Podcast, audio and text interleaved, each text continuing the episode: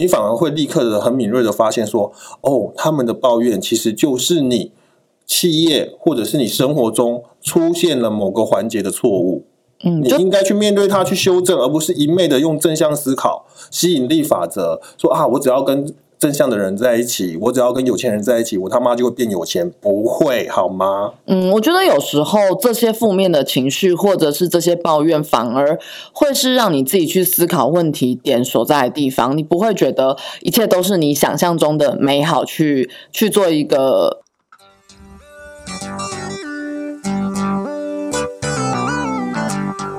大家好。透个东，透个西，，Talk 南，Talk 北，我们是社畜大叔湘潭市，我是 Tony。我是阿翔。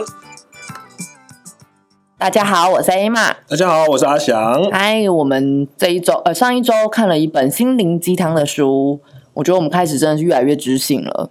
那我觉得女生看完这样子的书之后啊，可能心里有所成长吧。那阿翔，你有看什么心灵成长的书吗？本人最讨厌鸡汤了。哈？为什么？身为社畜的我，我觉得哈这些鸡汤啊，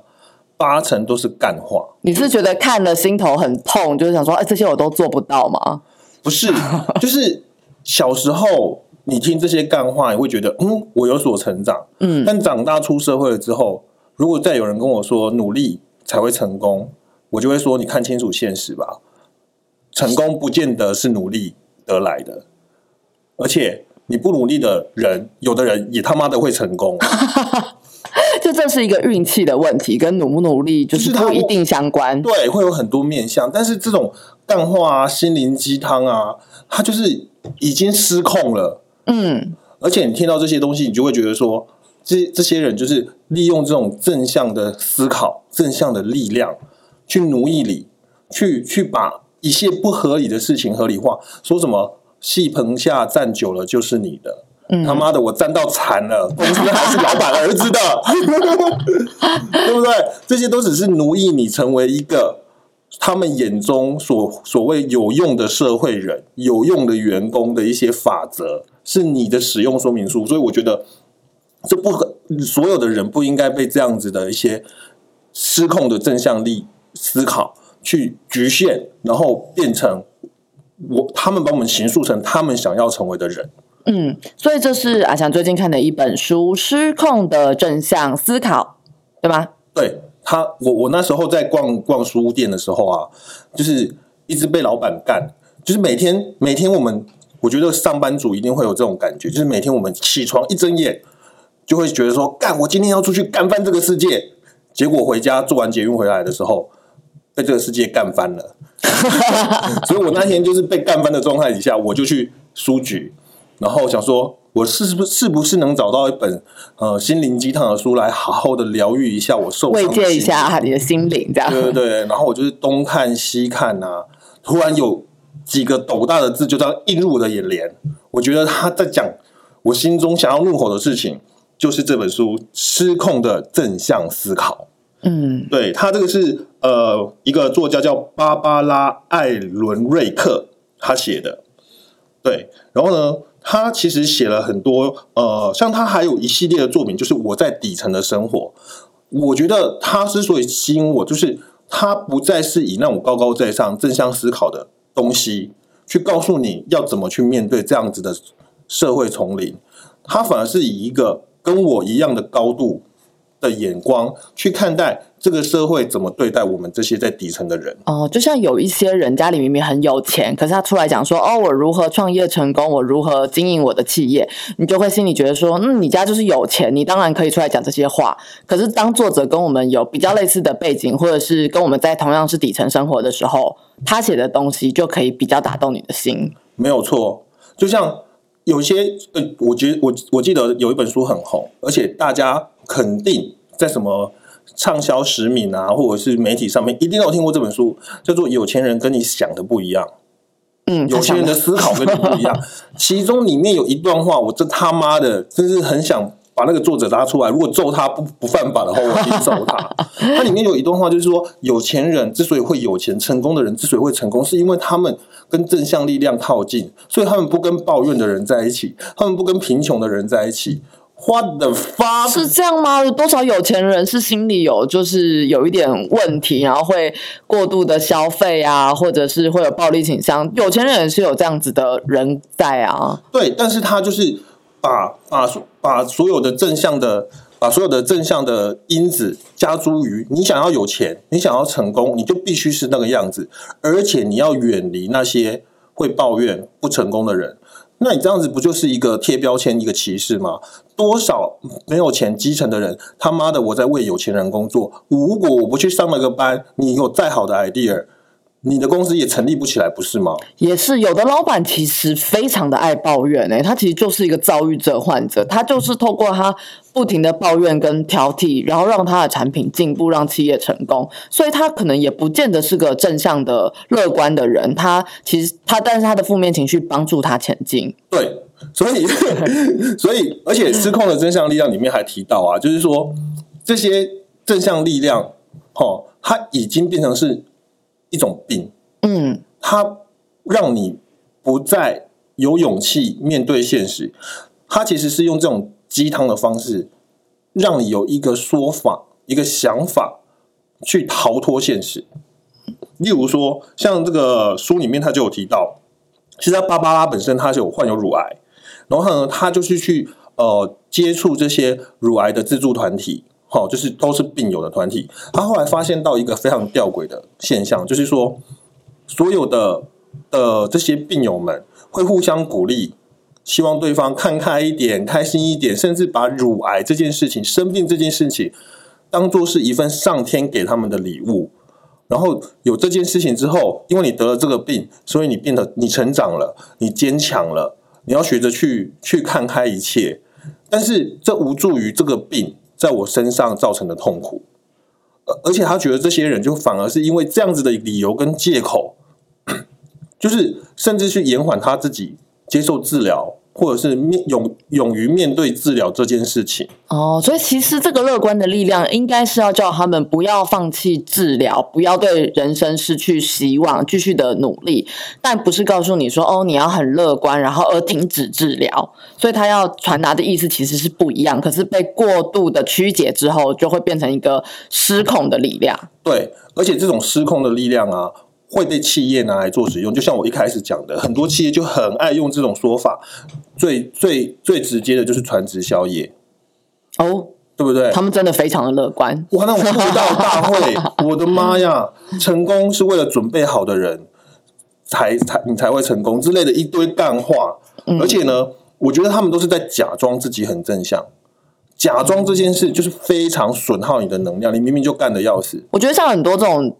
他们给你一些心灵喊话，我一定要成功啊，我一定要成长啊。虽然好像在你失去力量的时候，有给你一些言语上的帮助，可是真的是你没有去行动，马上这件事情就会被你自己抛出脑后，你又会跌回那个情绪里面。没有错。所以，所以这些正向产业链带给你的，我们不能完全说它没有帮助，但是你去接受到这些正向的能量，所谓的正能量之后，你有没有办法把这些能量内化？然后好好的去面对你的现实，而不是出来三天，然后很很热血、很澎湃，三天之后你又回到你的原形，对一点长进都没有。嗯，或者是卖一个课给你，哎，你今天听完是不是很激励？你可以来报我们一年陪伴课程，可能是什么三十倍的价格。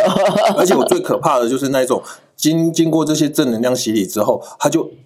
整个失控，然后到处去正能量别人，然后我在他身上看不到任何正能量带来的直销，结果，直销，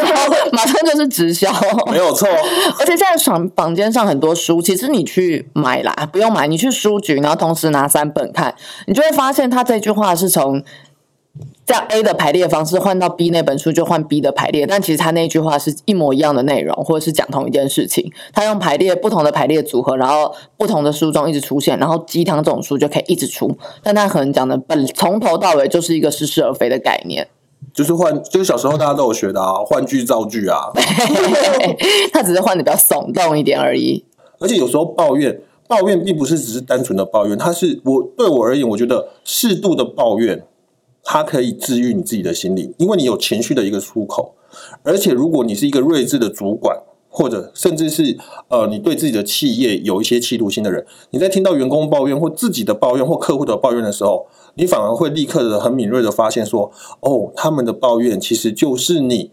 企业或者是你生活中出现了某个环节的错误。嗯，你应该去面对它，去修正，而不是一昧的用正向思考、吸引力法则，说啊，我只要跟正向的人在一起，我只要跟有钱人在一起，我他妈就会变有钱，不会好吗？嗯，我觉得有时候这些负面的情绪或者是这些抱怨，反而会是让你自己去思考问题点所在的地方。你不会觉得一切都是你想象中的美好，去去做一个就是包装这一切。因为我记得作者有在书中提到说，像美国人其实就是有嗯。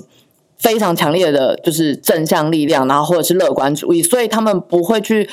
思考他们自己的经济状况啊，或者是把他们一切的数字都美化，然后所以但最后美国经济还是遇到了大家目前所看到的问题，所以其实不是像大家所说的，我只要不去看这个问题，或是忽略这个问题，这个问题就会被解决。对，没有错。虽然说作者自己在这个书中并没有很明确的，他其实只是透过他自己在这些团体里面的相处或者是对话，去反映出所谓的正向思考已经面临一种失控的状态，甚至被拿来商业化。就像现在很多坊间都会有开一些什么正向激励的课程啊，然后要给你给你一点力量啊，让你继续面对人生啊。像现在上市面上超多这样子的课程呢、没有错，这就是所谓的正向思考产业链。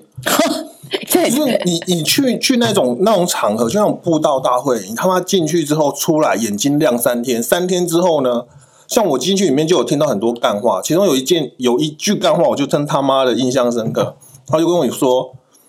跌倒九次不要怕，成功是第十次爬起来。我问你，医生在跌我跌第九次的时候说我要截肢，全部都割掉，只剩下一个一颗头，他妈怎么爬起来？你告诉我。所以重点应该是你跌倒前面九次，你有没有在九次里面吸取教训吧？对你应该就是你不要一直想着说第十次要爬起来，第十要第十次要爬，应该是要想说你那九次你学到了什么。嗯，你到底从那九次跌倒之中，你能不能活下来？如果你跌了那九次都活不下来了，你不要去想那第十次，赶快去面对好你那九次要怎么去医，怎么去治疗。真的，也许你九次都踩在同一个点上，表示你在某一件事情上是有问题跟需要调整的，但你却傻傻的想要让自己撞得头破血流，那真的是不会有任何的帮助跟任何的前进的啊没！有错，要有正向思考，但请你思考，不要只有正向。听起来还要有聪明的思考，去想想到底发生了什么事情。是，的，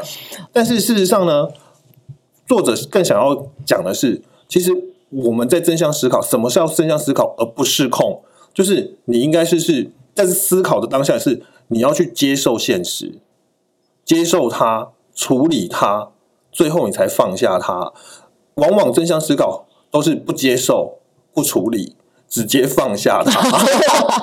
这就失控了。跳过了前面很多的对对对，步骤。例如说戏棚下站久了就你的，那为什么站久了还不是你的？哦其实你是技能不够啊，哦你技术不够，你没有进修啊，所以你站了你站了十年、二十年、三十年。或者是你这个企企业，它本来就是家族企业啊，再怎么样，它也不是一个专业经理人企业。你站到老死之后，你只会看到老老板把公司交给二老板、三老板，那个没老的对，啊，都是他们家的东西。那你在这边有什么宏图大展？你在这边正向思考个屁！哦，所以你的正向思考其实应该是想说，哦，我站在这个位置，我可以以什么样的角度去看这间公司？我可以去学习什么东西，让它变成我的力量。然后我要的是自自己继续的提升，而不是戏棚下站久了去等待那个可能不是我的机会。对，就是你要面对那个现实，你要去思考，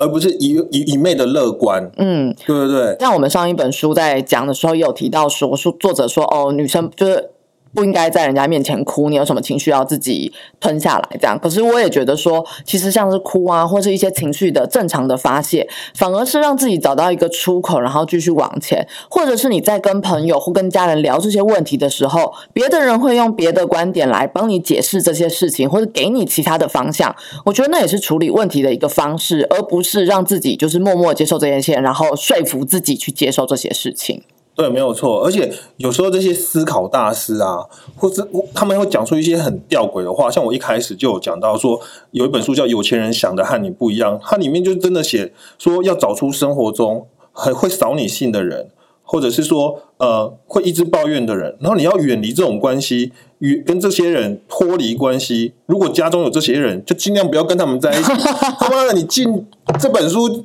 间接的让我家里妻离子散，家庭破碎，杀小，我最爱念的是我妈。是不是？所以我觉得哈，如果大家在上班的时候已经被这种正向力思考的干话、情绪勒索，我觉得往往正向思考它就是一种情绪勒索。嗯，已经被勒索的受不了的话，非常推荐来看这一本《失控的正向思考》，对我们过去蛮舒压的。嗯，我们过去对于就是情绪勒索，常常会觉得是自己对，就是两个人就一讲 A 对 B。可是其实我觉得很多人现在很多人也真的是太压抑，然后去勒索了自己的情绪。真的，真的，这种这个就是典型的正向思考失控，而且就是蛮推荐的啦。如果你在社会上已经听太多干话，或者是身心情真的是已经被压榨，或者是很啊，像我刚才突然脑筋闪过一个，也是经典的正向思思考失控，就是你如果打开门看到有个人在干你女朋友，假的。幻象，你要正向思考，你女朋友不是这种人，都假的。这个也太正向了吧？对，就是会有这种团体，就是会有这种大师会讲出这样子假的这种话，然后去去干嘛催眠自己吗？不要吧。所以正向思考要有，但它是一种，它是要你去思考，而不是一昧的接受。所以真的遇到事情，适度的抱怨，表现自己的不开心，从抱怨跟不开心之中去思考，我要怎么去改变这个现况。